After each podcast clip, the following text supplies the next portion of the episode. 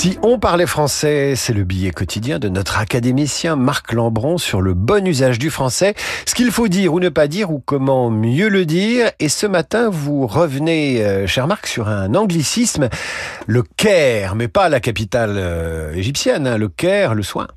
Le soin, parce qu'en effet, en anglais, ça veut dire soin, assistance, solidarité, attention.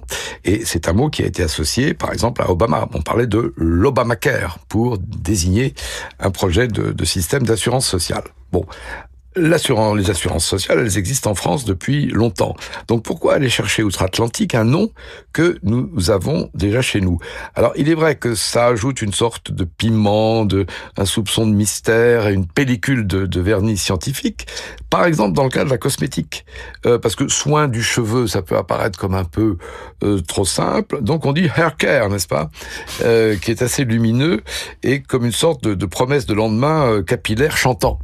Alors Exemple, on dit la sécurité sociale, on ne dit pas le CARE, euh, on va dire une politique de protection des plus faibles et non pas une politique du CARE, ou euh, un spécialiste du soin des cheveux et pas un spécialiste hair care.